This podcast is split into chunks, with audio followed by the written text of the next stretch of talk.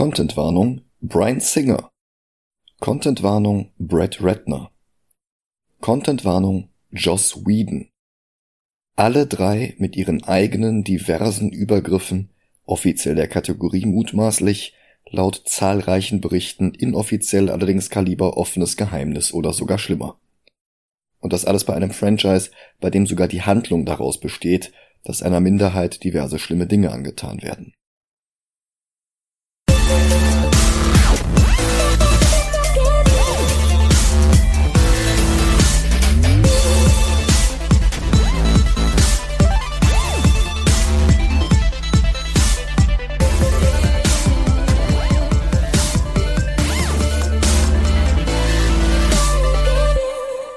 Hallo und willkommen zu Movie Gilantes. Hi. Mein Name ist Michael Heide. Mein Name ist Dennis Kautz. Und in den kommenden Wochen werden sich die Marvel-Verfilmungen ein bisschen knubbeln, vor allem die von Fox.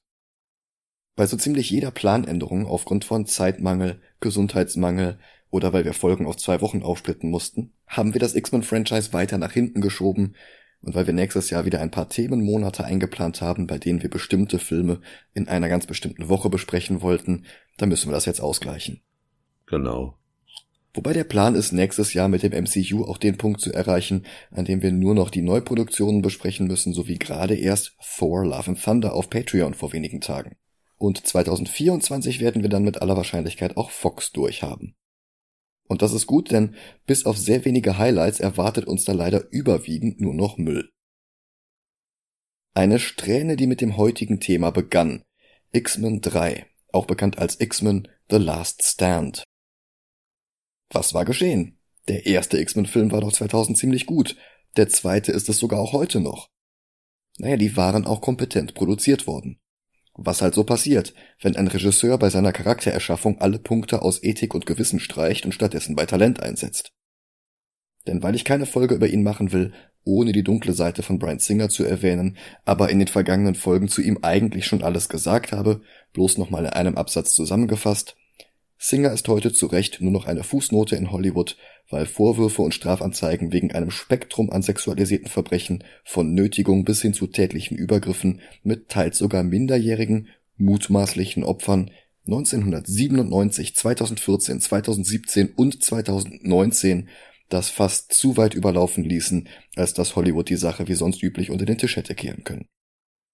Aber in seinem Beruf als Regisseur war er leider trotzdem sehr lange ziemlich gut.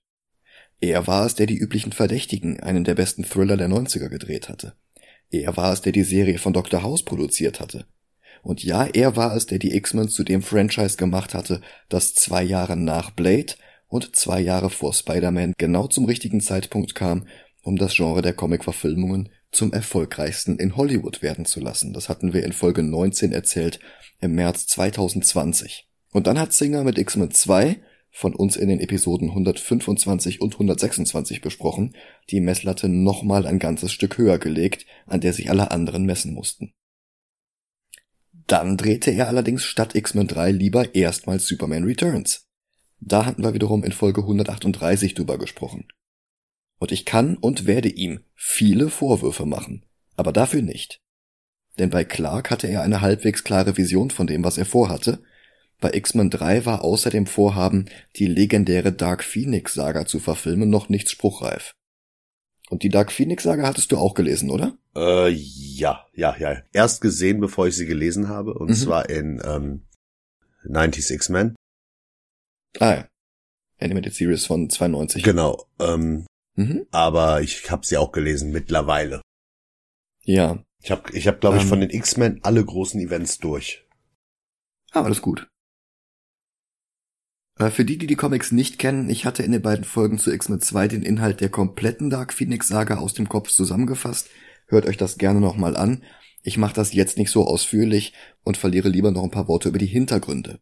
Wichtig ist, es gab Autor Chris Claremont, der die X-Men 17 Jahre lang schrieb und steuerte und mit unterschiedlichen Zeichnern enorm viele heute noch beliebte Figuren erfand.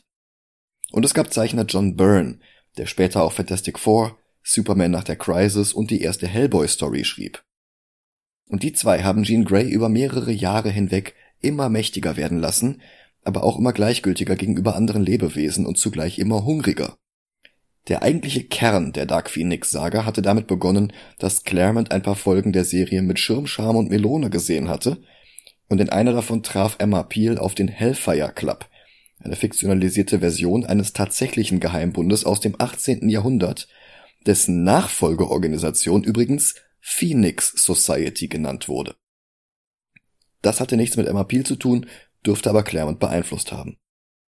Ja, und in der TV-Serie wurde Diana Rick von diesem Club in ein neues BDSM-Outfit mit langen Handschuhen und Spike-Halsband gesteckt und bekam den Namen Queen of Sin. Und das inspirierte Claremont, Ähnliches mit den X-Men anzustellen. Er schrieb also den Hellfire Club aus der Serie im Grunde eins zu eins in Heft 129 der X-Men Comics hinein und gab dem langjährigen Brotherhood of Evil Mutants Mitglied Mastermind eine Rolle in dem Verein, was den Bund rückwirkend tief in der X-Men Continuity verankerte, so als hätte es ihn schon immer gegeben. Die anderen Mitglieder des Clubs, Sebastian Shaw, Harry Leland, Donald Pierce und Emma Frost alias die White Queen wurden für das Heft neu erfunden. Außerdem in 129 eingeführt wurde die Mutantin Kitty Pride. Die war im Grunde komplett von Byrne erschaffen worden, der hatte Jahre zuvor einer Klassenkameradin versprochen, eines Tages eine Comicfigur nach ihr zu benennen. Naja, und das wurde dann halt Shadowcat. Unter Masterminds Einfluss wurde Jean dann jedenfalls schnell zur grausamen Black Queen des Hellfire Clubs gemacht, so wie Emma Peel zur Queen of Sin geworden war, und sogar das Kostüm war im Grunde dasselbe. Ja, und aus Phoenix wurde Dark Phoenix, die immer mächtiger und leider auch immer hungriger wurde und die am Ende sogar einen kompletten Stern verspeiste, was einen bewohnten Planeten in dem Sonnensystem vernichtete und die gesamte Bevölkerung tötete. Und dafür wurde sie dann von anderen Aliens, nämlich den Shi'ar, zum Tode verurteilt. Und ich hatte letztes Mal gesagt, dass der damalige Marvel-Editor-in-Chief Jim Shooter auf ihrem Tod bestanden hatte, aber tatsächlich waren er, Claremont und Byrne zusammen draufgekommen, dass das der beste Weg wäre, weil ihr einfach nur die Kräfte zu nehmen oder sie irgendwo einzusperren in keiner Relation zu ihren Taten gestanden hätte. Das jetzt nur als nachträglicher Fact-Check zur Doppelfolge über X-Men 2. So, um jetzt aber zum Punkt zu kommen, dieses Epos wollte Singer grundsätzlich in einem dritten Film adaptieren, allerdings hatte er noch keine Ahnung, wie das im Detail aussehen sollte. Wahrscheinlich wäre auch im Film der Hellfire Club eingeführt worden, der war ja im zweiten Film sogar schon angeteased worden, Dan Harris, einer der Drehbuchautoren für X-Men 2, mit dem Singer für Teil 3 wieder zusammenarbeiten wollte, sagte 2004 in einem Interview, dass Sigourney Weaver als Emma Frost in Betracht gezogen wurde. Und dass sie die Rolle sogar spielen wollte, aber auch das war noch nicht in trockenen Tüchern. Also dachte sich Singer, er schiebt halt einen Film für Warner dazwischen und denkt sich in der Zeit was für X-Men 3 aus. Seine Drehbuchautoren Dan Harris und Michael Dougherty nahm er mit nach Metropolis, genau wie Cyclops Darsteller James Marston. Bloß Fox nahm das persönlich. Sie gingen davon aus, dass die Superheldenfilmwelle nicht mehr lange andauern würde und wollten lieber schnell ganz viele Filme raushauen, als sich zu lange mit Feinheiten zu beschäftigen und dann ein Meisterwerk zu veröffentlichen, wenn das Thema niemanden mehr interessiert. Der Ansatz erklärt auch Daredevil, Elektra und die gar nicht mal so fantastischen Vier. Sie beendeten Singers Vertrag umgehend und den mit seiner Produktionsfirma noch gleich mit. Harris und Doherty durften nicht mal mehr das Drehbuch für X-Men 3 schreiben und Fox bestand sogar darauf, dass Cyclops im neuen Drehbuch so früh wie möglich getötet wird, bloß weil Marston den Neffen von Perry White spielen wollte.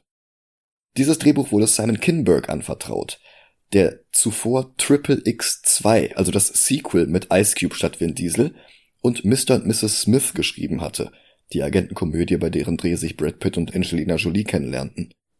Beide Skripts waren eher Mittelmaß und es ist noch geschmeichelt, aber das war Fox egal. Eine schnelle Produktion war ihnen wichtiger als Qualität. Dass sie, diesen Kinberg, bereits die Drehbücher für Fantastic Four 1 und Elektra hatten überarbeiten lassen und dass die beide weit hinter den Erwartungen zurückgeblieben waren, störte sie auch nicht. Allerdings stellten sie Kinberg sicherheitshalber Zack Penn zur Seite, der bei X-Men 2 an der Story aber nicht am Drehbuch mitgeschrieben hatte und der nicht wie Doherty und Harris mit zu Superman Returns abgewandert war und darum auch nicht für X-Men 3 geblacklistet wurde wie seine Kollegen. Kinberg und Penn waren schnell der Meinung, dass die Phoenix Force, so wie sie in den Comics dargestellt wurde, überhaupt nicht in das Filmuniversum der ersten beiden Filme passen würde, und sie strichen den Plot zusammen und füllten die Lücken mit einer damals noch ziemlich neuen Storyline auf.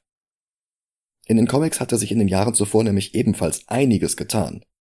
Marvels Chefredakteur Bob Harris hatte alle fähigen Autoren wie Steve Siegel, Joe Casey oder Joe Kelly vergrault, mit haarsträubend kurzfristigen Planänderungen oder Skripts, die deswegen zigmal neu geschrieben werden mussten, wobei immer nur der letzte endgültige Draft bezahlt wurde, was die Gage pro geschriebener Seite im Durchschnitt drastisch senkte. Die hatten halt die Wahl, entweder ich schreibe vier verschiedene Comicreihen oder ich schreibe X-Men, was nicht das Vierfache an Geld gibt. Sie verließen Marvel für ein paar Jahre und gründeten stattdessen zusammen mit Zeichner Duncan Rouleau das Autorenkollektiv Man of Action, übernahmen zwischen 1999 und 2003 nach und nach den Großteil der Superman-Serien, erfanden außerdem die Cartoons Ben 10 und Generator Rex und wurden stinkreich.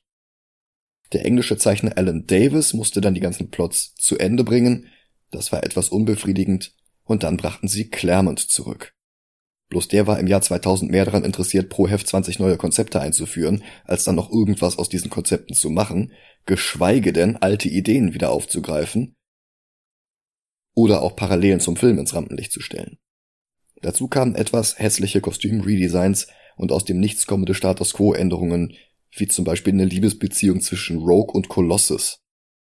Das stieß zum einen langjährige Fans der Comics vor den Kopf, wer aber nach dem ersten Film neu in die Comics einsteigen wollte, erkannte ebenfalls nichts wieder. Und die Verkaufszahlen sahen entsprechend aus. Die erste Claremont-Nummer war 144.000 Mal von den Comicläden geordert worden und schon neun Monate später war die Zahl auf 104.000 heruntergegangen. Und die neue Ultimate X-Men-Serie, die in einem gänzlich neuen Universum spielte, verkaufte sich besser als Marvels langjähriger Flaggschifftitel.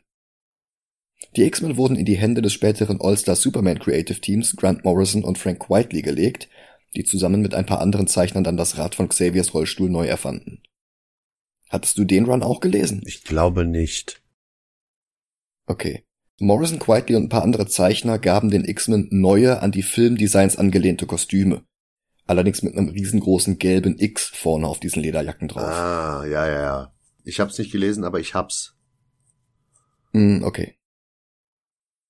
Äh, sie machten aus der Schule, die vorher allenfalls Tarnung für die dort lebenden Superhelden war, eine richtige Schule, wie in den Filmen, mit Mutantenkindern, die dort von den Teammitgliedern unterrichtet wurden. Sie führten neue Figuren ein, wie Beak, Angel Salvador, Quentin Quire oder den mysteriösen Helmträger Zorn, Außerdem Bösewichte wie Cassandra Nova, die Zwillingsschwester von Xavier, oder John Sublime. Sie vernichteten fiktive Nationen wie die Apartheid-Metapher Genosha, sie outeten Professor Xavier der gesamten Welt gegenüber als Mutant, und die Verkaufszahlen stiegen wieder auf über 120.000 am Ende. Ja, und das ging dann drei Jahre lang und war sehr gut, auch wenn Quietly leider viel zu oft von schlechten Zeichnern und schlechten Menschen ersetzt werden musste, weil er einfach zu langsam für zwölf Ausgaben im Jahr war. Aber als Morrison dann schließlich ging, schafften es Pfeifen wie Chuck Austin nicht, das Niveau zu halten und das Interesse schwand schon wieder zusehends. Marvel gab das Franchise an Joss Whedon, den damals noch alle dafür liebten, Buffy und Firefly erfunden zu haben und nicht dafür hassten, die Castmitglieder seiner Serien und Filme zu terrorisieren, zu belästigen oder mit seinem Einfluss als ihr Chef in Affären zu zwingen, die er seiner Frau gegenüber mit der Ausrede abstritt, er umgebe sich halt viel mit Frauen, weil er so ein guter Feminist wäre. Oder für sein unangebrachtes Verhalten hinter den Kulissen, wie Michelle Trachtenberg es nannte, die noch minderjährig war, als sie mit Whedon arbeitete und die deswegen nie alleine mit ihm in einem Raum sein durfte. Habe ich, glaube ich, auch schon mal irgendwann in der Folge gesagt. Der steckte jedenfalls die X-Men in der neuen Reihe Astonishing X-Men wieder zurück in bunte individuelle Kostüme, führte uninspirierte Schurken ein wie den außerirdischen Ort oder einen Danger Room, der ein Bewusstsein entwickelte und in einem Roboterkörper im Grunde zu einem zweiten Ultron wurde. Und er erfand die Genetikerin Dr. Kavita Rao und ließ sie ein Medikament erfinden, das Mutanten ihr X-Gen entzog und sie zu gewöhnlichen Menschen machte. Whedon nannte das Zeug eine Heilung und baute darauf Konflikte zwischen Menschen und Mutanten auf, aber auch zwischen den Mutanten untereinander. Die Storyline hieß Gifted und war sehr erfolgreich, weil Wheatons Dialoge damals noch beliebt waren und nicht zuletzt, weil die Zeichnungen von John Cassidy wirklich fantastisch waren. Cassidy kannte man damals von der Wildstorm-Serie Planetary, dir könnte er auch bekannt sein vom Cover des Albums Das dritte Auge, der Kölner Rapband Die Firma, weil Tatwaffe ziemlich großer Comic-Fan ist. Der Plot um dieses Heilmittel wurde jedenfalls mit der Dark Phoenix Saga gekreuzt als Grundlage für den dritten X-Men-Film und Whedon war sogar angeboten worden, dabei Regie zu führen als Ersatz für Singer. Aber er versuchte lieber einen Wonder Woman Film zu drehen, woraus dann aber nie was wurde. Und eine ganze Reihe anderer Regisseure wurde in Betracht gezogen, darunter Darren Aronofsky, der mit Hugh Jackman gerade erst The Fountain gedreht hatte. The Crow-Regisseur Alex Proyas, dem Fox allerdings bei iRobot zu viel reingeredet hatte, weswegen er nicht wollte. Und sogar Zack Snyders Name fiel. Dabei hatte er gerade erst sein Filmdebüt mit Dawn of the Dead gegeben, also 300, Watchmen und der ganze andere Scheiß lagen noch in der Zukunft. Was mich am meisten ärgert, wir hätten einen X-Men-Film von Guillermo del Toro haben können. Aber Fox wollte nicht warten, bis der Part Labyrinth fertiggestellt hatte. Die wollten halt wirklich, wirklich, wirklich schnell einen dritten Film draußen haben. Koste es, was es wolle. Die Wahl fiel auf Matthew Vaughn. Der hatte als Produzent von Guy Ritchie-Filmen wie Bube Dame König Gras oder Snatch angefangen und 2004 dann sein eigenes Regiedebüt mit dem ähnlich gelagerten Layer Cake gegeben mit Daniel Craig in der Hauptrolle. Er begann dann auch den Film zu casten, unter anderem wählte er zwei Guy Ritchie-Veteranen aus, Jason Fleming als Hank McCoy und Vinnie Jones als Juggernaut, und er überarbeitete außerdem das Drehbuch und fertigte Storyboards an. Dann bestand Fox aber darauf, den Film nicht in England, sondern in Los Angeles und Vancouver zu drehen. Bloß dazu hätte Vaughn seine Ehefrau Claudia Schiffer und ihre damals noch zwei Kinder entweder in England alleine lassen müssen oder sie dort entwurzeln und sechs Monate lang nach Nordamerika mitnehmen müssen. Sechs Monate waren andererseits aber auch bei weitem nicht genug, um diesem geplanten Skript gerecht zu werden. Das hat ihn dann ebenfalls bei der Entscheidung beeinflusst, aus der Produktion wieder auszusteigen. Statt den X-Men drehte er dann Stardust, den besprechen wir vielleicht nächstes Jahr. Dafür konnte er nämlich in Großbritannien bleiben, der Großteil der Arbeiten fand sogar in den Pinewood Studios statt, direkt in London. Fleming übernahm dann dort die Rolle des Prince Primus und Fox ersetzte ihn bei den X-Men mit Kelsey Grammer aus Cheers und Frasier. Ja, und dann schienen sie sich zu überlegen, wer der schlechteste Regisseur wäre, der Vaughn ersetzen könnte, und sie entschieden sich für einen weiteren Mistkerl, der später reihenweise sexuelle Belästigung und Schlimmerem beschuldigt wurde. Brett Ratner, Regisseur von erfolgreichen Actionkomödien ohne Anspruch, zum Beispiel Money Talks und Rush Hour 1 und 2. Seit den Anschuldigungen gegen ihn beschränkt er sich auf das Leiten seiner Produktionsfirma Red Pack Entertainment, deren Exklusivvertrag mit Warner Brothers dann aber auch nicht mehr verlängert wurde. Und die Ironie des Schicksals, Ratner hätte eigentlich Superman Returns drehen sollen, bevor Singer den übernahm. Ratner schrieb ebenfalls das Drehbuch für die X-Men erneut um, warf Szenen raus, schrieb neue rein und würfelte die zeitliche Abfolge der Ereignisse durcheinander, drehte dann den Film und nannte das Ganze The Last Stand, im Deutschen der letzte Widerstand. Was dabei rauskam, sehen wir uns jetzt an. Bis gleich. Bis gleich.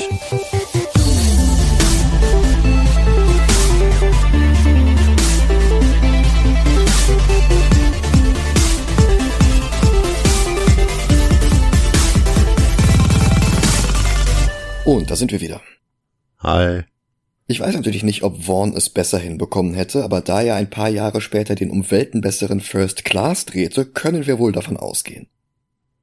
Bei X-Men 3 stimmt so ziemlich gar nichts. Beim Versuch, möglichst alle Singer-Elemente und noch dazu James Marston so schnell wie möglich hinter sich zu lassen, begräbt der Film beinahe das gesamte X-Men-Franchise und ruiniert dabei leider auch eine der beliebtesten X-Men-Storylines aller Zeiten, die Dark Phoenix Saga. In den Comics war das ein stetiges Anziehen der Spannungsschraube, bis sich alles in einem fulminanten Finale entlud. Jean, die von guten Vorsätzen bis hin zu intergalaktischem Genozid immer weiter eskalierte, war trotzdem eine glaubwürdige Figur, deren Schritte wir zwar nicht alle gutheißen, aber doch meistens zumindest verstehen konnten. Und die Machtlosigkeit ihrer Freunde, die Jeans moralischen Verfall nur zusehen, aber nicht aufhalten konnten, war hochdramatisch. Famke Janssen hatte sich darum auch schon seit 2000 darauf gefreut, eines Tages die Dark Phoenix Saga zu verfilmen. Nach X-Men 3 war sie dann schwer enttäuscht. Denn der Film ignoriert im Grunde alles aus der Vorlage und vereinfacht den Plot auf ein extrem plumpes Frauen werden hysterisch, wenn sie zu viel Macht haben dass das ganz schön problematisch ist, außerdem extrem einfallslos und langweilig. Und dann auch noch um einiges weniger tiefsinnig als die Vorlage brauche ich nicht zu erklären. Das beginnt schon bei der Rückblende, 20 Jahre vor dem Rest der Handlung, bei der Jean in der Kindheit Besuch von Charles Xavier und Eric Lenz herbekommt. Eine Szene, die später noch Continuity-Albträume verursachen wird. Xavier und Magneto arbeiten hier noch zusammen. Xavier hat bereits eine Glatze, kann aber noch laufen, nutzt aber auch nicht das Serum von Beast, das ihn auf Kosten seiner telepathischen Kräfte von der Lähmung heilt, denn seine Kräfte hat er hier auch noch. Das geht alles nicht auf, aber das ist noch das geringste Problem dieses Films. Die beiden werden gespielt von Patrick Stewart und Ian McKellen, am Computer verjüngt durch die Special Effects Firma Lola, die den Prozess später noch benutzen würde, um Robert Downey Jr. für Civil War oder Michael Douglas für Ant-Man und Avengers Endgame zu verjüngen.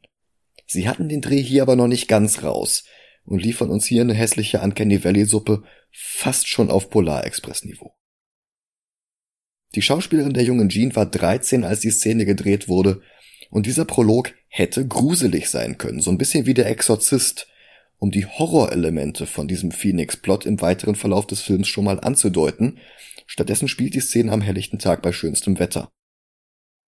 Xavier und Magneto outen sich ihr gegenüber als Mutanten wie sie, und von Anfang an ist sie unsympathisch und von oben herab.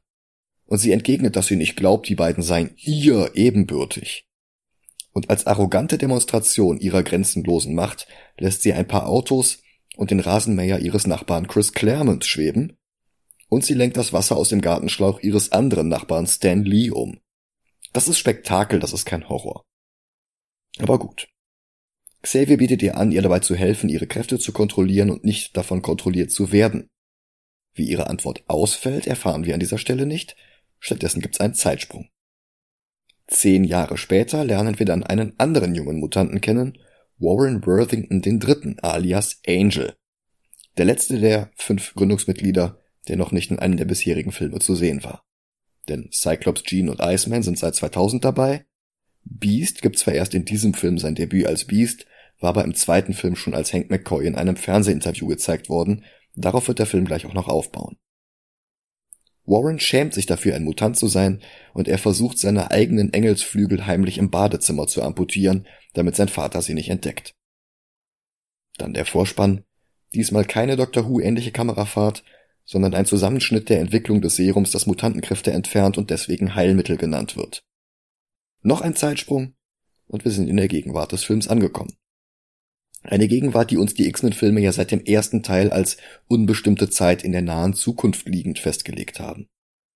Und für einen Moment sieht es so aus, als sei diese Zukunft bereits so dystopisch wie Days of Future Past. Dann stellt es sich aber bloß etwas antiklimaktisch als Übung im gefahrensimulierenden Danger Room heraus. Als Singer noch Teil der Produktion war, war es immer sein Wunsch gewesen, die Sentinels zu zeigen, und Redner nimmt ihn das jetzt ab beschränkt sich aber im Grunde auf die eintreffenden Schüsse und Granaten, zwei Scheinwerferaugen am Himmel und einmal für wenige Frames ein abgetrennter Kopf. Aber die Szene dient auch in erster Linie, um den Cast und ihre Fähigkeiten vorzustellen, und bei aller Kritik, das kriegt der Film mit wenigen Szenen ziemlich kompetent hin.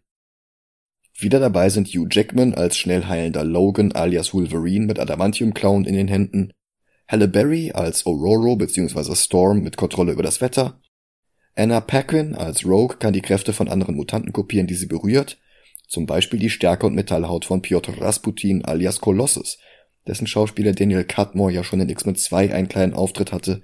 Die Rolle darf er hier etwas länger spielen. Sehr viel mehr Dialog hat er aber trotzdem nicht. Sean Ashmore spielt wieder Bobby Drake, dessen Iceman-Kräfte selbsterklärend sind, und Elliot Page spielt Kitty Pride, die durch feste Materie hindurchphasen kann, eine Fähigkeit, die sie auf Wunsch auch auf andere Personen übertragen kann, die sie berührt. Zum Zeitpunkt des Drehs war Elliot noch nicht als Mann geoutet, er steht auch noch mit seinem Deadname in den Credits. Wir werden bei dieser Besprechung für die Rolle weibliche und für den Schauspieler männliche Pronomen benutzen, ich erwähne das nur um Verwirrung vorzubeugen. Elliot Page warf Redner später übrigens auch vor, ihn belästigt zu haben, und Redner outete Elliot Page im Glauben, eine Frau vor sich zu haben als lesbisch was eigentlich Elliots eigene Entscheidung gewesen wäre, das an die Öffentlichkeit zu tragen. Zusätzlich zu den Kräften lernen wir hier auch, in welcher Beziehung die X-Men und Women zueinander stehen. So sind Iceman und Rogue in einer Beziehung, wobei Rogue eifersüchtig auf Kitty ist, weil die sich auch gut mit Bobby versteht. Naja, die X-Men waren schon immer Seifenoper. Dann setzt die Filmreihe endlich zum ersten Mal das sogenannte Fastball Special um. Ein klassisches Tag-Team-Manöver aus den Comics, bei dem Colossus Wolverine mit voller Kraft auf einen Gegner wirft, damit der ihn dann mit seinen Adamantium-Krallen zerlegen kann. Ja, und so bekommen wir dann halt jetzt diesen abgetrennten Sentinel-Kopf, der irgendwie kleiner aussieht, als es die Augen im Nebel hatten glauben lassen, aber es war ja sowieso nur der Danger Room. Auf echte Sentinels werden wir noch acht Jahre warten müssen, bis Days of Future passt. Bis dahin hatte sich Fox dann übrigens auch wieder mit Singer versöhnt, so dass er seinen Traum doch noch wahr machen konnte. Rogue und Iceman streiten darüber, dass Kitty ihn berühren kann und Rogue nicht.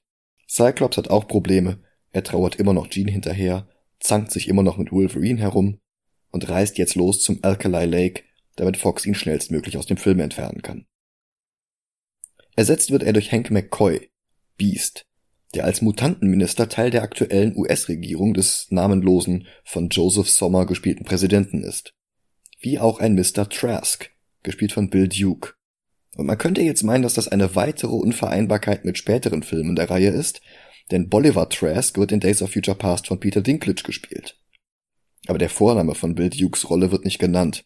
Das könnte also Bolivar sein, aber die Comics hatten zum einen auch noch andere Trasks, zum anderen könnte seine Mutter auch einfach in die Familie eingeheiratet haben. Oder einer von beiden wurde von der erweiterten Familie des anderen adoptiert. Oder sie sind noch nicht mal verschwägert. Und der Name Trask ist einfach verbreiteter, als wir bisher angenommen haben. Ja, dieser Trask erklärt jedenfalls Beast und anderen Teilnehmern der Konferenz, dass Magneto noch immer nicht gefasst wurde, Mystique allerdings schon. Das liegt daran, dass Rebecca Romine für einen anderen Film unterschrieben hatte und als Fox dann die Dreharbeiten für X-Men 3 kurzfristig vorzog, überschnitten sich die Drehpläne, deswegen wird auch sie sehr schnell aus dem Film entfernt. Und nur der Vollständigkeit halber, ein Wiedersehen mit Kurt Wagner alias Nightcrawler gibt es auch nicht. Zwar war Alan Cumming grundsätzlich bereit zurückzukehren, allerdings wurde seine Rolle erst auf einen Cameo reduziert, weil er neben Beast redundant gewirkt hätte, und dann wurde er sogar ganz gestrichen, weil man der Meinung war, dass sich für das bisschen Screentime das aufwendige Make-up dann auch nicht mehr lohnt.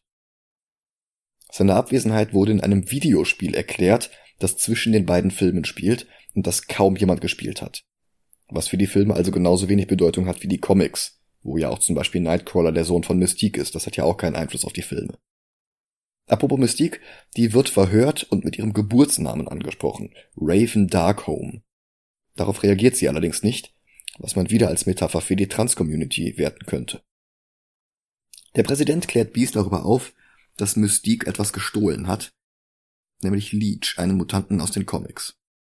Dort ist er ein kleines Kind mit grüner Haut und einem ungewöhnlich großen Kopf, und er hängt meistens mit Artie Maddox herum, der ein ähnliches Aussehen hat, bloß in einem kräftigen Pink. Artie war ja auch in X-Men 2 schon zu sehen, da war sein Look allerdings auf eine gespaltene Zunge reduziert worden und sah sonst eher gewöhnlich aus. So wie Leech jetzt hier. Er wird gespielt von Cameron Bright, den kannte man damals aus Butterfly Effect und Thank You for Smoking. Später war er auch noch in mehreren Twilight-Filmen. Leeches Fähigkeit ist es, Mutanten ihre Fähigkeiten zu nehmen. Aber nicht so wie Rogue, die kopiert sie, sondern sie wirklich zu löschen, sobald sie in seiner Nähe sind. Worthington Industries, die Firma von Angels Vater, hat an ihm herumexperimentiert, um ein sogenanntes Heilmittel zu entwickeln, eben das Heilmittel aus Gifted. Zurück im Xavier-Institut gibt Xavier gerade Kittys Klasse eine Ethikvorlesung, in deren Rahmen er auch ein kurzes Video zeigt, das Moira McTaggart einführt. In den Comics eine Ex-Freundin von Xavier, die Mutter des realitätsverändernden Mutanten Proteus, und wie wir seit den 13 Jahren nach diesem Film veröffentlichten Powers of Ten Comics wissen, auch selbst eine Mutantin, aber auch darüber hatten wir schon bei X-Men 2 gesprochen. Wirklich wichtig wird sie eigentlich erst in den Filmen ab First Class.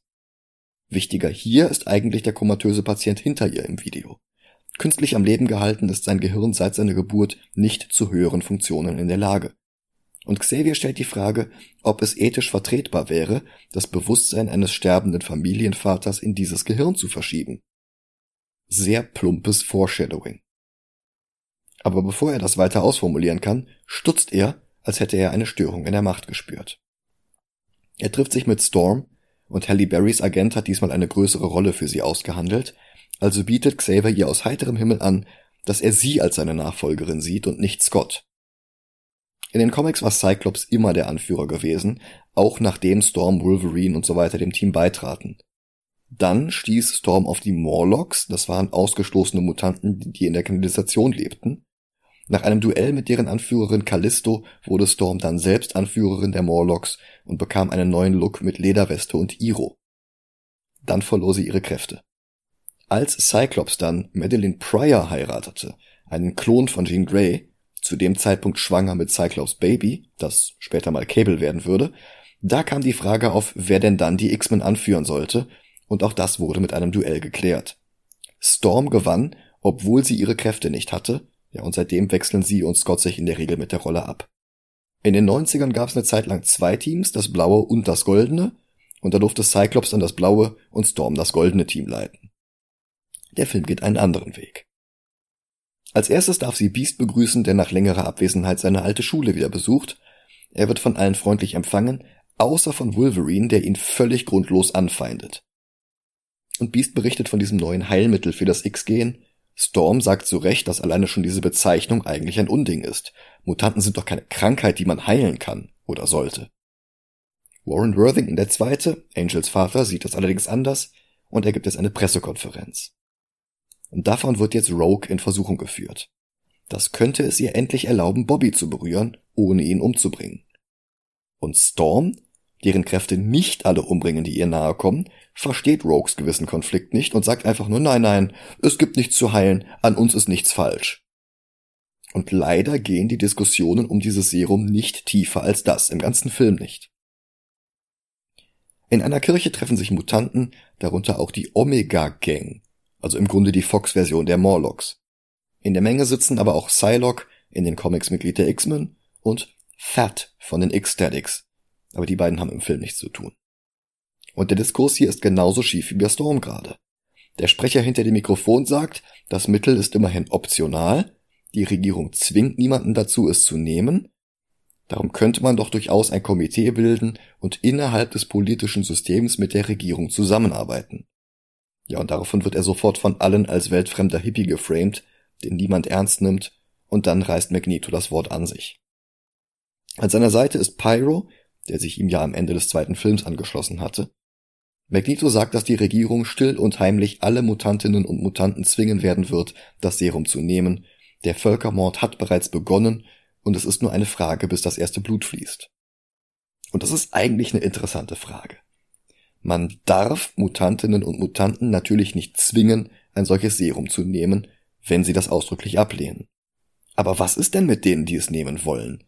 Denen ihre Kräfte wirklich Probleme bereiten, sodass dieses Mittel ihre Lebensqualität verbessern würde. Das ist eine Debatte, die wir auch in der echten Welt über echte Themen führen. Du darfst keine Frau zwingen, ein Kopftuch zu tragen, aber du darfst es ihnen auch nicht verbieten, wenn sie sich selbst aus freien Stücken dazu entscheiden sollten. Dasselbe gilt zum Beispiel für Sexwork. Aber hier rächt sich jetzt, dass der Film die Dark Phoenix Saga und Gifted adaptieren musste, denn das lässt keinen Raum, um eine von beiden Geschichten mit dem nötigen Tiefgang zu adaptieren und kratzt bloß etwas kraftlos an der Oberfläche beider Plots, bevor dann alles in Actionsuppe ertrinkt. Die Debatte um das Serum wird darum arg verkürzt.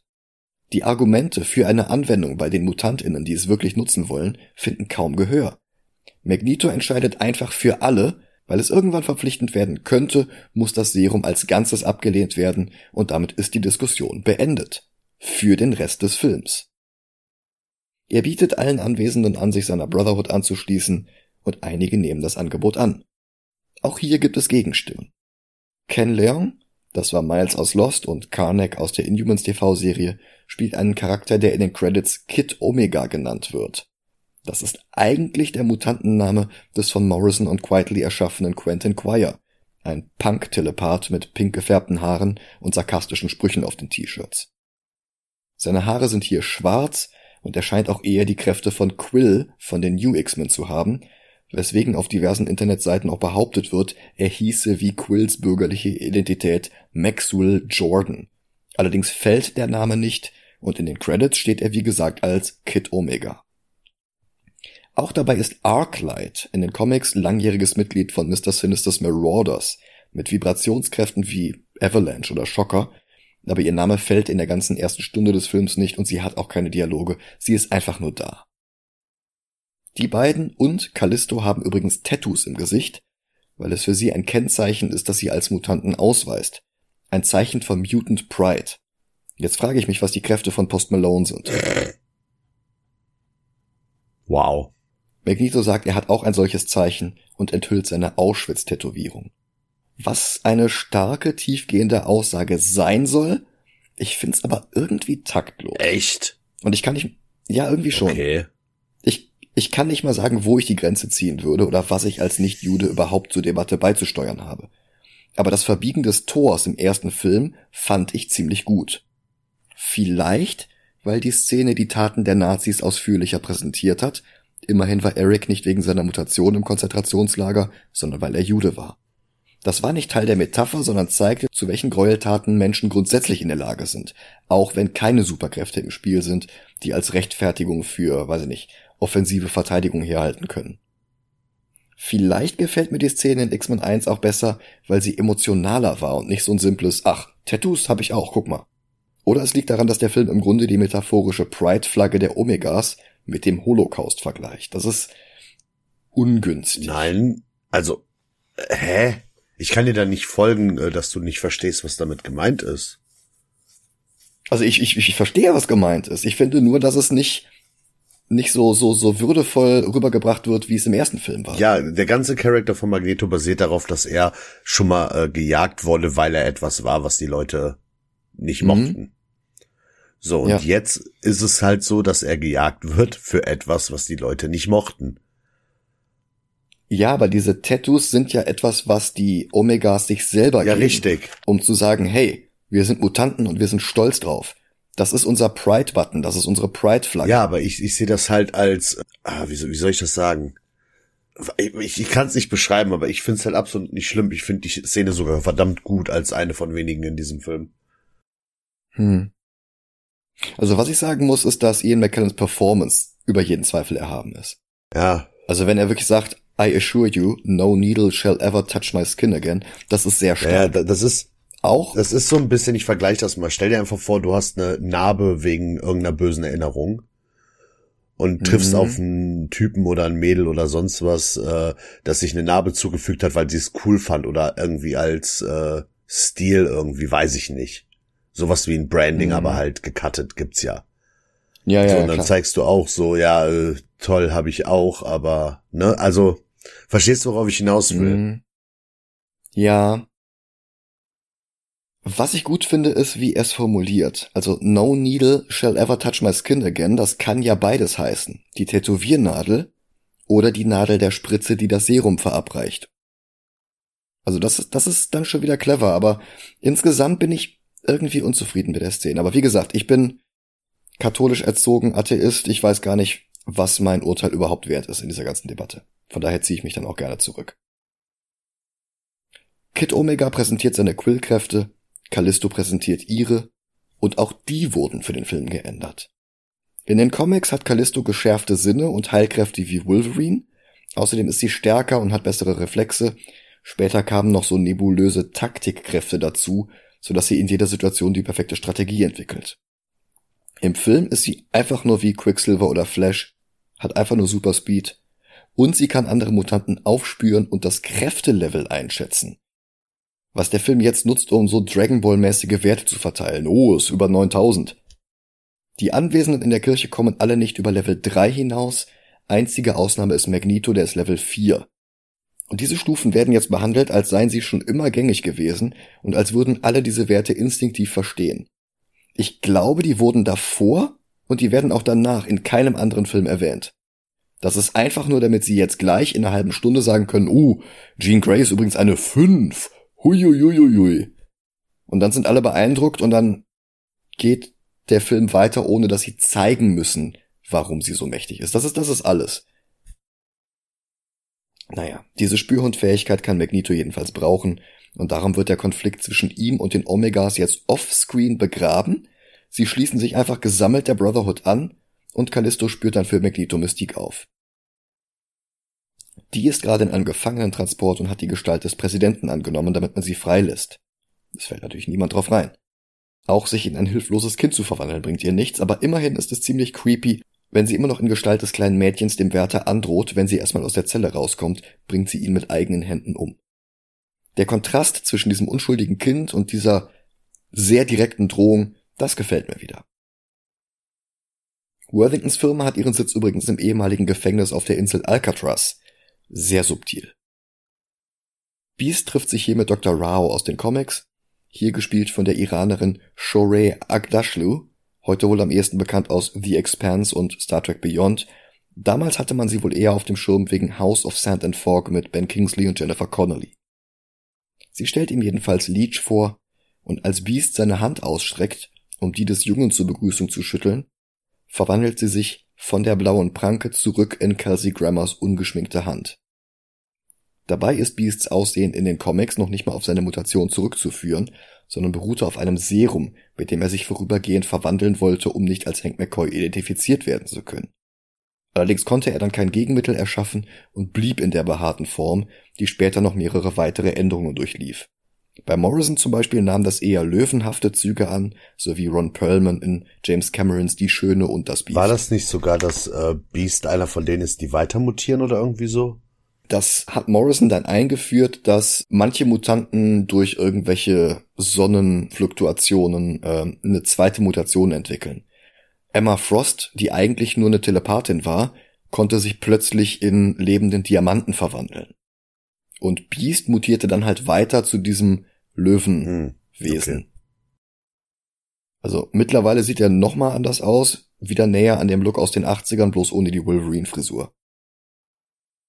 Hinter den Kulissen der Comics war seine Monstertransformation übrigens davon inspiriert, dass sich die Werewolf by Night Comics damals sehr gut verkauften und Stan Lees rechte Hand Roy Thomas dann auch McCoy auf dieser Welle mitreiten lassen wollte. Er hieß schon Beast, dann konnte er auch wie eins aussehen. Dann fällt dem Film ein, dass er ja noch Cyclops aus der Handlung rausschreiben muss, also fährt der jetzt mit seinem Motorrad zurück zum Alkali Lake, dem Schauplatz des Finale von X-Men 2. Jean ruft ihn telepathisch, immer lauter, bis er vor Schmerz aufschreit, sich die Brille von den Augen reißt und den See mit seinen Blicken verprügelt. Daraufhin entsteht ein Strudel und heraus kommt Jean in gleißendes helles Licht getaucht, woraufhin er die Brille wieder anzieht. Sie trägt dieselbe Kleidung wie am Ende von Teil 2. Sie sagt, sie weiß auch nicht, warum sie wieder da ist. Die beiden umarmen sich und dann will sie, dass er die Brille abnimmt. Er tut das und sie nutzt jetzt ihre Kräfte, um seine Energie zurückzuhalten. Dann küsst sie ihn, seine Haut wirft Falten auf, wie die Opfer von Rogues Kräften, und seinen Tod sehen wir dann noch nicht einmal on-screen. Es gab viele Zuschauer, die damals echt verwirrt waren, als dann ganz am Ende des Films sein Grabstein auftaucht. Weil man, man kriegt es nicht mit. Der Film schneidet einfach nur zu Xavier, der Gefahr spürt und dann Storm und Wolverine mit dem Blackbird Jet zum See fliegen lässt, woraufhin sich die nächste Szene dann wirklich wie ein Horrorfilm abspielt. Alles ist in dichten Nebel getaucht, einzelne Blätter oder Steine schweben wie von Geisterhand in der Luft. Ja, und dann entfernt Storm den Nebel und die creepy Atmosphäre gleich mit, wobei immer noch ein paar Dinge in der Luft schweben, darunter Scotts Brille. Dann findet Storm die leblose Jean am Ufer des Sees liegen und sie nehmen sie mit nach Westchester. Eine Leiche von Cyclops finden sie auch nicht. Der ist halt jetzt einfach nicht mehr da. Xavier untersucht Jean und enthüllt jetzt, dass ihre Kräfte bereits in ihrer Kindheit so stark waren, dass sie die erste Mutantin mit Power Level 5 war. Aber sie konnte diese Kraft nicht kontrollieren, weil sie in ihrem Unterbewusstsein verwurzelt war und nicht in ihrem Bewusstsein und er griff in ihren Verstand ein, um Barrieren zu erschaffen zwischen diesen beiden Ebenen. Das erschuf bloß leider eine dissoziative Identitätsstörung und die unterbewusste Seite begann, sich selbst als Phoenix zu bezeichnen. Er muss jetzt all seine Kraft aufwenden, um Phoenix zurückzuhalten und seine alten Barrieren wieder aufzubauen. Logan kritisiert ihn übrigens völlig zu Recht, weil das super übergriffig ist. Logan weiß, wie übel das ist, wenn am Verstand herumgespielt wird, ohne dass man selber Mitspracherecht hat. Und er geht. Worthington II. hat mittlerweile ein Versuchskaninchen für das Serum gefunden, seinen eigenen Sohn, Angel. Mittlerweile erwachsen und gespielt von Ben Foster aus Todeszug nach Yuma und Hell or High Water. Foster hatte zwei Jahre vor X-Men 3 in Punisher mitgespielt, da übrigens auch mit Rebecca Romine. Rao will ihm wie vereinbart das Serum injizieren, aber er bekommt plötzlich kalte Füße und will nicht mehr. Er reißt sich vom Tisch los, an den sie ihn übrigens festgeschnallt hatten, wie man das bei Impfungen ja so macht. Dann springt er durch die Fensterscheibe und fliegt mit seinen weißen Flügeln davon. Leech blickt ihm mit offenem Mund durch ein Fenster hinterher. Naja, und diese ganze Zeit jetzt ist Mystique mit ihrem Truck herumgefahren worden. Jetzt hat das ein Ende, Magneto erscheint vor dem Konvoi auf der Straße, befreit sie und die anderen Gefangenen gleich mit. Und die sind alle aus den Comics, aber auch allesamt sehr stark abgeändert. Also es sind nur zwei. Jamie Madrox alias Multiple Man in den Comics erst die rechte Hand von Moira McTaggart, später der Star diverser X-Factor Comicserien. Hier ein einfacher Bankräuber, der sich mit einem Schulterzucken der Brotherhood anschließt, gespielt von Eric Dane aus Grey's Anatomy. Ja, und dann Kane Marco, alias der Juggernaut. In den Comics der Stiefbruder von Xavier, der den jungen Charles in der Jugend ständig verprügelt oder sonst wie gepiesackt hatte. Er war kein Mutant, aber fand eines Tages während des Koreakriegs das Juwel von Cytorek, einem Lovecraft-mäßigen Marvel-Dämonen, der gelegentlich auch von Dr. Strange beschworen wird, um Gegner mit den Crimson Bands festzuhalten. Nein, dieser Rubin verlieh Kane enorme Muskelmasse und damit verbundene Stärke, außerdem Unverwundbarkeit, außer gegen Telepathie, weswegen er ständig einen Helm trägt. Er ist einer der ältesten X-Men-Gegner, trat dem Team inzwischen aber auch schon bei, und er kämpfte auch schon gegen Spider-Man, gegen Thor, Hulk und sogar Venom. Im Film hat er keine Verbindung zu Xavier, sondern ist einfach nur ein Mutant und ein Kraftprotz, der mehr mit Rhino als mit seinem Comic-Äquivalent zu tun hat. Und seinem viel zu kleinen, wenig imposanten Helm sieht man halt an, dass der aus Schaumstoff besteht und nur Silber angesprüht wurde. Dann kommt einer der Wärter wieder zu sich, und das Leech-Serum, das noch nicht an Angel getestet wurde, ist schon marktfähig genug, dass es jedem 0815 Wärter als Standardmunition mitgegeben wird, und er zielt jetzt damit auf Magneto. Mystique sieht aber diesen gigantischen grünen Laserpointer, geht dazwischen und fängt den Pfeil ab. Innerhalb von Sekunden verwandelt sie sich von der blauen Gestalt zurück in Rebecca Romain mit schwarzen Haaren.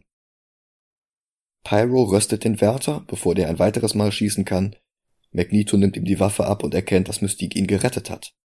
Gleichzeitig verliert er jegliches Interesse an ihr. Wenn sie keine Mutantin mehr ist, dann darf sie auch nicht mehr in sein Clubhaus. Er lässt sie zurück und beschwert sich auch noch laut darüber, wie hässlich sie jetzt sei, damit sie es hört. Weil es Film Magneto nur um Grausamkeit geht und nicht um Gerechtigkeit. Jegliche Feinheiten, dass man Magnetos Standpunkt verstehen, aber seine Methoden nicht gutheißen konnte, das alles geht in diesem Moment über Bord. Mystique so im Stich zu lassen und dann auch noch zu verspotten, nachdem sie ihn gerettet hat, das ist out of character und das macht ihn zu einem einfachen, gemeinen Schurken, der den Rassismus der Menschen bloß gegen sie umdreht. Jean wacht auf, Wolverine steht an ihrer Seite. Sie kommentiert, dass es im ersten Film genau andersrum war. Sie flirte mit ihm, wendet sich ihm in Unterwäsche zu und die beiden küssen sich leidenschaftlich. Dann beginnt der Monitor, an den sie nicht mehr angeschlossen ist, zu flackern. Die beiden werden leidenschaftlicher und sie zerkratzt ihn die Schultern, er heilt es sofort wieder. Und dann werden plötzlich ihre Netzhäute schwarz und Logan erkennt, dass sie jetzt böse ist. Er fragt Phoenix, die aus Jeans Mund spricht, was mit Scott passiert ist. Und die Jean-Persönlichkeit übernimmt wieder. Allerdings lässt ihr Unterbewusstsein ihre Kräfte verrückt spielen und der ganze Raum wackelt, Scheiben zerspringen und Schrauben drehen sich aus ihren Fassungen um zu unterstreichen, dass bei ihr eine Locker ist. Also ich, das ist jetzt kein Witz von mir, ich glaube, das hat der Film wirklich so gemeint. Sie fleht Wolverine an, sie zu töten, bevor ihre dunkle Seite Leid anrichten kann, aber er zögert zu lange. Phoenix wird wieder dominant, wirft ihn gegen eine Wand und verlässt den Raum. Magneto untersucht die Waffe mit der Serum-Munition, als Callisto dazukommt und ihm von einem Level 5 Mutanten erzählt, den sie aufgespürt hat. Xavier und Storm kommen zu Wolverine. Der wacht auf und darf sich jetzt Vorwürfe von Charles anhören, er hätte seine Warnungen missachtet und Jean befreit. Naja, dabei hat sie ihn überrumpelt. Die drei reisen zurück zu Jeans Elternhaus vom Anfang des Films, aber Magneto und seine Brotherhood sind schon vor ihnen da. Charles und Eric betreten wieder das Haus und es ist wie damals, bloß das Wasser im Trinkwasserspender strudelt im Tank und ein paar Bilder wackeln. Wie damals ist es helllichter Tag, strahlender Sonnenschein, wirkliche Gruselatmosphäre wie vorhin am See kommt keine Sekunde lang auf. Die beiden finden Jean in der Bibliothek und sie sind sich uneins, auf wessen Seite Jean gehört und sie hat schon wieder kein Mitspracherecht. Da sitzen diese beiden alten weißen Männer und streiten, wer jetzt Jean mitnehmen darf. Er wirft ihr wieder vor, sie könne ihre Kräfte noch immer nicht kontrollieren und sie nicht zu Unrecht sauer, dass Xavier Jahrzehnte zuvor ihren Verstand manipuliert hat, explodiert in einer telekinetischen Entladung, wie um es ihm zu beweisen. Gleichzeitig eskaliert es vor dem Haus, wo die X-Men jetzt gegen die Brotherhood kämpfen, also immer noch nur Wolverine und Storm, andere haben sie nicht mitgenommen. Macht aber nichts, die Brotherhood ist zwar in Überzahl, wartet aber immer geduldig, um Logan und Aurora stets einzeln gegenüberzutreten. Es ist dann aber Jean, die dem Kampf ein Ende bereitet, weil sie alle telekinetisch zurück oder an die Decke wirft und dann Xavier vor ihr schweben lässt und seine Zellen einzeln auseinanderpflückt. Er sagt ihr noch, lass dich nicht davon kontrollieren, dann dreht er sich zu Logan um, lächelt etwas unangemessen und dann ist er genauso weg wie Cyclops vorhin, ohne dass wir ihn zerfallen sehen wie die Avengers nach Thanos Snap. Wolverine und Storm brechen neben Xaviers leerem Rollstuhl zusammen und weinen. Jean und die Brotherhood sind jetzt einfach weg. Storm darf die Grabrede für Charles halten, und jetzt fällt dem Film ein, dass es ja noch andere Mutantinnen und Mutanten gibt. Rogue, Iceman, Kitty, Colossus und Beast. Kitty weint, Iceman hält ihr die Hand. Man könnte meinen, dass jetzt ein Blick von Rogue kommt, der Eifersucht zeigt, aber kommt gar nicht. Später klopft ein Iceman an Kittys Tür, er sagt, er trauert genauso wie sie, und sie sagt ihm, dass sie trotzdem nicht gleich sind, denn er hat Rogue, sie hat niemanden. Dann geht er mit ihr über das Anwesen der Schule spazieren, friert einen Zierteich ein, damit sie Hand in Hand Schlittschuh laufen können. Sie stolpert fast, sie halten sich gegenseitig, er wischt ihr eine Strähne aus dem Gesicht, und das wird alles wirklich sehr zärtlich und romantisch präsentiert. Rogue sieht das jetzt von ihrem Fenster aus, packt ihre Tasche und geht wortlos. Wolverine stellt sich ihr wieder in den Weg, aber er merkt, dass es ihr nicht ausreden kann, das Leech Serum zu nehmen. Er sagt nur, er hofft, dass sie das nicht bloß für einen Jungen macht. Dann bittet sie ihn, sie nicht mehr Rogue zu nennen, sondern Marie. Das ist ein klarer Gegensatz zum Mystique-Verhör vorhin. Marie hat ihren Mutantennamen schon hinter sich gelassen. Die stetig wachsende Brotherhood hat ein Zeltlager im Wald errichtet. Magneto und Phoenix sehen sich die wachsende Armee an. Er äußert Bewunderung für das Ausmaß ihrer Kräfte.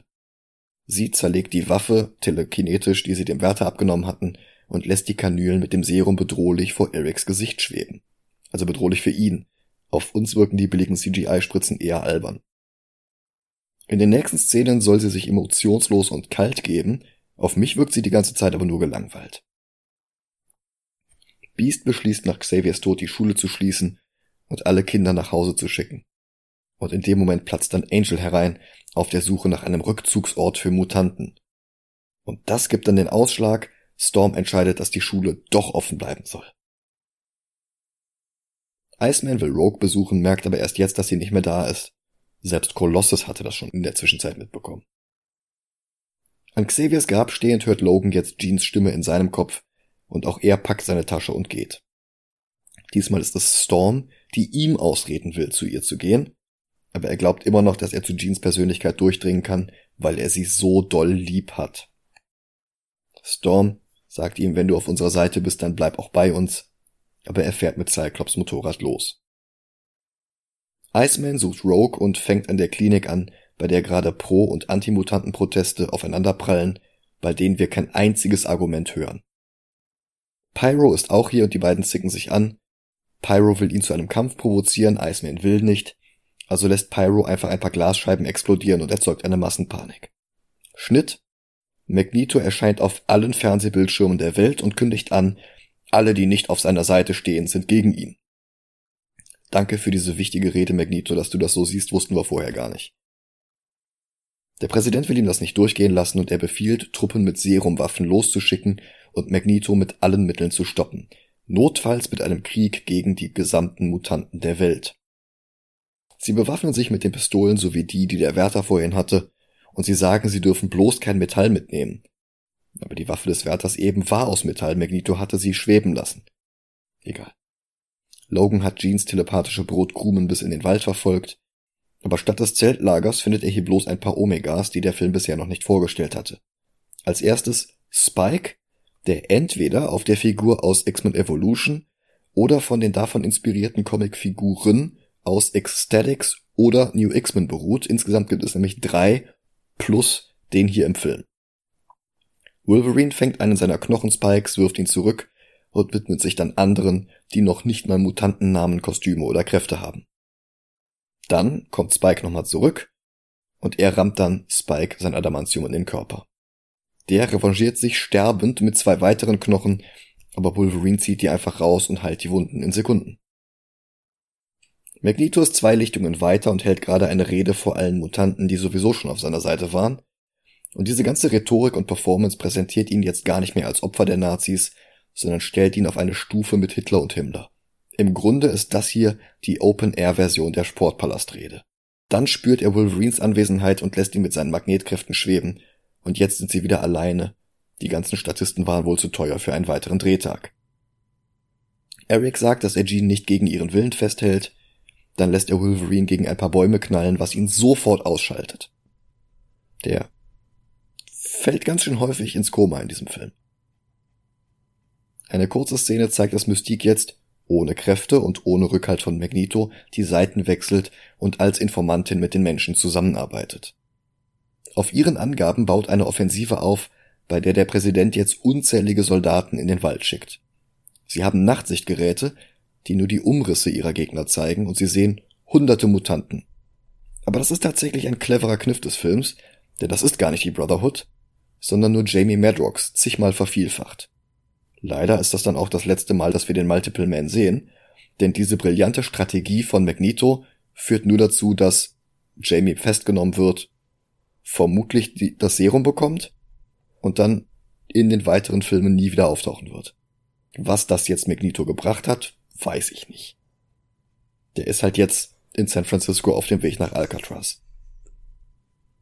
Die X-Men machen sich fertig, sogar Beast zieht sich eine Lederjacke an und auch Iceman, Kitty und Colossus werfen sich in Kampfmontur. Andere ProtagonistInnen hat der Film ja auch nicht mehr. Storm fragt Wolverine, ob er bereit ist, Jean zu töten, wenn es darauf hinausläuft. Er schweigt nur. Alle steigen in den Blackbird und fliegen los und den ganzen Flug über sind sie still.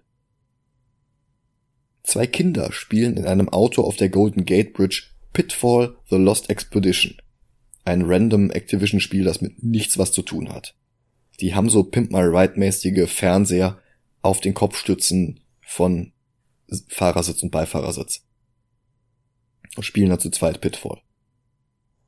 Dann beginnen die Metallkabel der Brücke zu vibrieren und wir sehen, dass Magneto die Autos aus dem Weg schiebt und dann die gesamte Brücke aus der Bucht reißt, damit er sie für den Weg nach Alcatraz benutzen kann.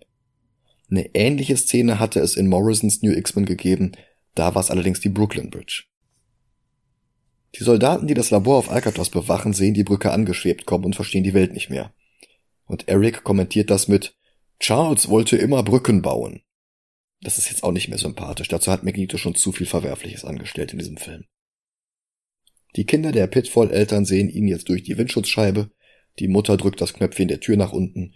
Magneto grinst und geht weiter. Als sie auf Alcatraz angekommen sind, ist es urplötzlich Nacht geworden. Die Brotherhood stürmt die Insel. Juggernaut will auch, aber Magneto hält ihn zurück. Im Schach ziehen zuerst die Bauern. Super Strategie. Du setzt doch nicht alle Bauern nach vorne und wartest darauf, dass sie alle geschlagen werden und fängst dann erst an Schach zu spielen. Aber genau das ist Magnetos Taktik. Die Soldaten beschießen die Brotherhood mit Plastikgeschossen und richten ein regelrechtes Massaker an. Und Magneto findet das amüsant. Ho, er hat ja noch genug Bauern zum Opfern. Ihm selbst können die Spritzen nichts anhaben, weil er einfach ein paar Stahlcontainer auseinanderreißt und damit ein Schutzschild errichtet. Ein Schutzschild, das er nicht vor seine Brotherhood-Bauern setzen konnte? Dann fällt doch noch ein einziges Mal der Name von Arclight, als er ihr aufträgt, mit ihren Schockwellen alle Soldaten zu entwaffnen. Sie klatscht zweimal in die Hände und alle Gewehre fallen zu Boden. Warum hat er das nicht zuerst gemacht? Warum hat er erst die ganzen anderen Mutanten in den Tod geschickt? Das ist doch totaler Unsinn. Der Präsident und Trask beobachten das Ganze aus der Ferne auf Monitoren und die Verstärkung braucht eine halbe Stunde, bis sie auf der Insel ankommt. Aber dabei haben sie nicht mit den X-Men gerechnet, die sind nämlich schon da. Beast sieht die Verwüstung und ihm entfährt seine Catchphrase aus den Comics. Oh my stars and garters. Bei den Panini Comics in der Regel übersetzt mit Ach du grüne Neune. Wolverine, Storm und die Kinder errichten eine halbherzige Menschenkette zwischen den Soldaten und der Brotherhood. Die schüchtert Magnetos Leute aber nicht lange ein und ein Kampf bricht aus. Die X-Men sind in der Unterzahl, weil der Film den ganzen Statisten aber keine Kräfte oder Identitäten gibt, können sie sich trotzdem zur Wehr setzen. Dann gibt Magneto Juggernaut den Befehl, ins Gebäude zu gehen und Leech zu töten. Wolverine kämpft gegen einen namenlosen Mutanten, der ähnliche Selbstheilungskräfte hat wie er selbst. Dann tritt er dem Typen in die Genitalien und sagt ihm, er soll erstmal die zurückwachsen lassen. Eine unnötig profane Variante der Szene aus Jäger des verlorenen Schatzes. Apropos profan. Kitty war Juggernaut hinterher geeilt, um ihn festzuhalten, und sie lässt ihn mit ihren Kräften halb im Boden versinken und dann wieder fest werden. Und er ruft ihr hinterher, Don't you know who I am? I'm the Juggernaut, bitch! Und das beruht auf einem heute wahrscheinlich nicht mehr bekannten Meme, das sich in den Monaten vor dem Film im Internet verbreitet hatte. Zwei Freunde hatten Szenen aus der Animated Series von 92 neu vertont, so ein bisschen wie Sinnlos im Weltraum oder Lord of the Weed. Und von all ihren Episoden ging diese eine Szene halt durch die Decke, verbreitete sich wie ein Lauffeuer, und der Film, der sonst nichts von Juggernaut aus den Comics übernommen hatte, zitiert jetzt diesen Quatsch. Ich meine, sie haben in den Filmen Xavier von Patrick Stewart spielen lassen, einem Engländer. Und sie haben jetzt Kane Marco von einem Engländer spielen lassen. Aber trotzdem haben die nichts miteinander zu tun. Er bricht sofort wieder aus dem Boden heraus und verfolgt Kitty durch mehrere Wände. Also sie faced hindurch und er spielt Kool-Aid Man. Aber dann trickst sie ihn aus und versteckt sich hinter einer Wand, damit er in die falsche Richtung läuft und das klappt. Er sieht sie dann aber auch sofort wieder und dreht rum. Klasse. Dr. Rao und Angels Vater werden von Callisto, Arclight und Kid Omega aufgehalten und letzterer tötet jetzt Dr. Rao mit seinen Quills. Draußen kämpfen die X-Men weiter gegen Magnetos Fußtruppen, von denen er immer noch welche hat. Kitty faced in Leeches Zelle hinein, kann aber natürlich nicht mit ihm wieder raus, weil er ihre Kräfte annulliert. Dann öffnet der Juggernaut ihnen einen Fluchtweg, rennt gegen die gegenüberliegende Wand und knockt sich selbst aus. Ende von Juggernaut. Kid Omega wirft Worthington den zweiten vom Dach, aber Worthington der dritte ist da, um ihn zu fangen. Angel Ex Machina. Storm tötet Callisto eiskalt mit ihren Blitzen und Callistos Labrettpiercing glüht noch nach. Lustig? In all dem Chaos entdeckt Wolverine dann eine Kartusche mit ein paar Serums Giftpfeilen. Und er plant mit Storm eine Ablenkung. Iceman und Pyro haben ihre letzte Konfrontation, Feuer gegen Eis. Und das, die stehen halt einfach nur still da, schicken sich diese Strahlen entgegen, die sich in der Mitte treffen, und Pyro scheint dann stärker und überzieht Iceman mit Flammen, der verwandelt sich in seine Eisform und knockt Pyro K.O. Colossus und Wolverine wiederholen das Fastball-Special vom Anfang des Films, aber das war nur die Ablenkung.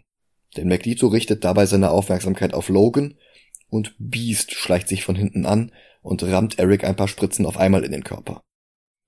Ich könnte mir vorstellen, dass das in einem früheren Entwurf noch Nightcrawler gewesen wäre, aber nein, man weiß es nicht.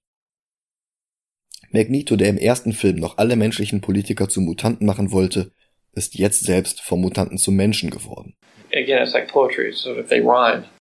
Er sieht sich um und fragt sich, What have I done? Aber Jean ist auch noch da atomisiert sämtliche Soldaten und bei denen sehen wir das auch, im Gegensatz zu Cyclops und Xavier. Wolverine hat bloß keine Spritzen mehr.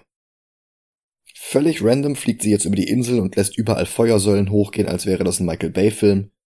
Wolverine lässt die anderen Mutanten die Insel evakuieren, während alles in CGI-Brei verschwimmt. Um die Insel herum steigt das Wasser aus der Bay und formt riesige Säulen, so ein bisschen wie die tanzenden Wasserfontänen im Märchenwald Altenberg, bloß weniger unterhaltsam. Dann steht er alleine Jean gegenüber und geht auf sie zu. Noch einmal versucht er zu Jeans Persönlichkeit durchzudringen und er spielt diesen kompletten Klischeekasten ab. Ich weiß, du bist immer noch da drin, bla bla bla, Jean.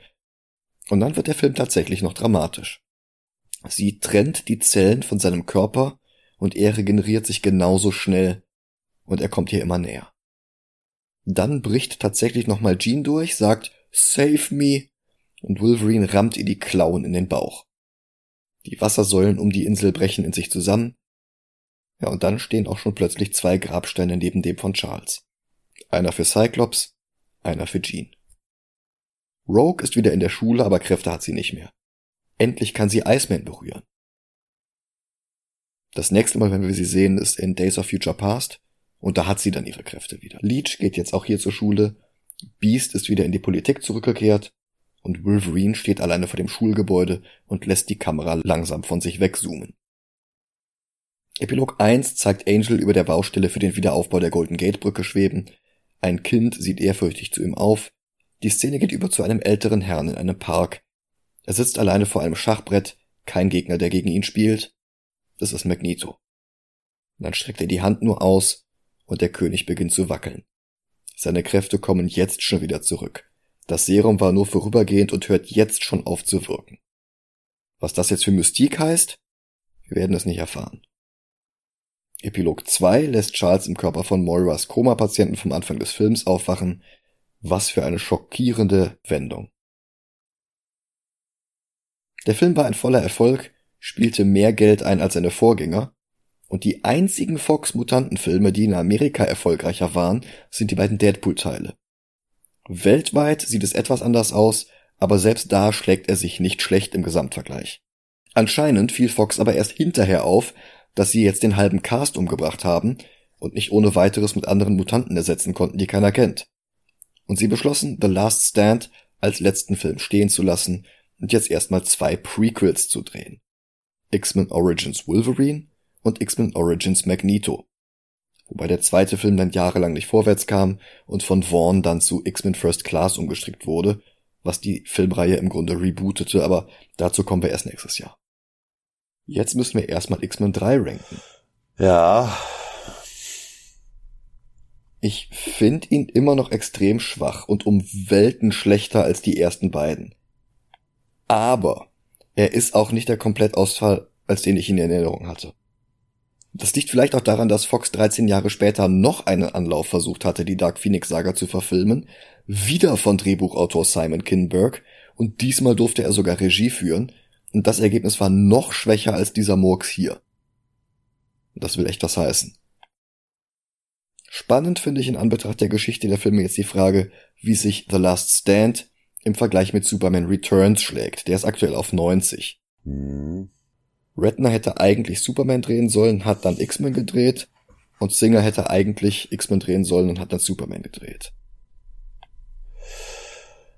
Also ich glaube, Returns finde ich besser. Ja, ja. Aber grundsätzlich sind wir da, glaube ich, in der richtigen Gegend. Ja. New Mutants ist auf 94, das kann man vielleicht auch noch vergleichen. Ich, ich sag dir ganz ehrlich, ich finde äh, Batman Begins schlechter als X-Men 3. Ach echt? Ja. Hm. Ich finde Batman Begins grundsätzlich kompetenter gemacht. Mir gefällt nicht alles, was die da machen. Und ich finde, dieser äh, Verdampfer kommt dann plötzlich aus dem Nichts dafür, dass vorher alles so bodenständig ist. Aber du hast sehr viel bessere Themen. Du hast sehr viel bessere Bilder. Ich finde X-Men 3 ist einfach so 0815 runtergespult. Ja, hier, äh, Jean Grey kann ihre Kräfte nicht kontrollieren, also müssen wir jetzt alle kämpfen. Bum, bum, bum, vorbei. Aber über Cleopatra können wir sagen. Okay. X-Men 3 war nicht lange der schlechteste X-Men-Film. denn schon kurz danach kam X-Men Origins Wolverine. Und über den sprechen wir dann im Januar. Nächste Woche ist auch schon Weihnachten und dann sehen wir einen Film, der an den Feiertagen spielt. Da gibt es dann ein Wiedersehen mit Striker aus X-Men 2, aber nächste Woche mehr dazu. Jetzt bedanke ich mich erstmal fürs Zuhören. Ich weise nochmal auf unser Patreon hin. Vielleicht habt ihr ja ein bisschen Weihnachtsgeld übrig und können uns was davon in den Strumpf stecken, damit wir das hier weiterhin jede Woche werbefrei auf die Beine stellen können. Wenn ihr selbst knapp seid, ist das aber natürlich auch okay. Bis dann, macht's gut und danke fürs Zuhören. Ciao, ciao.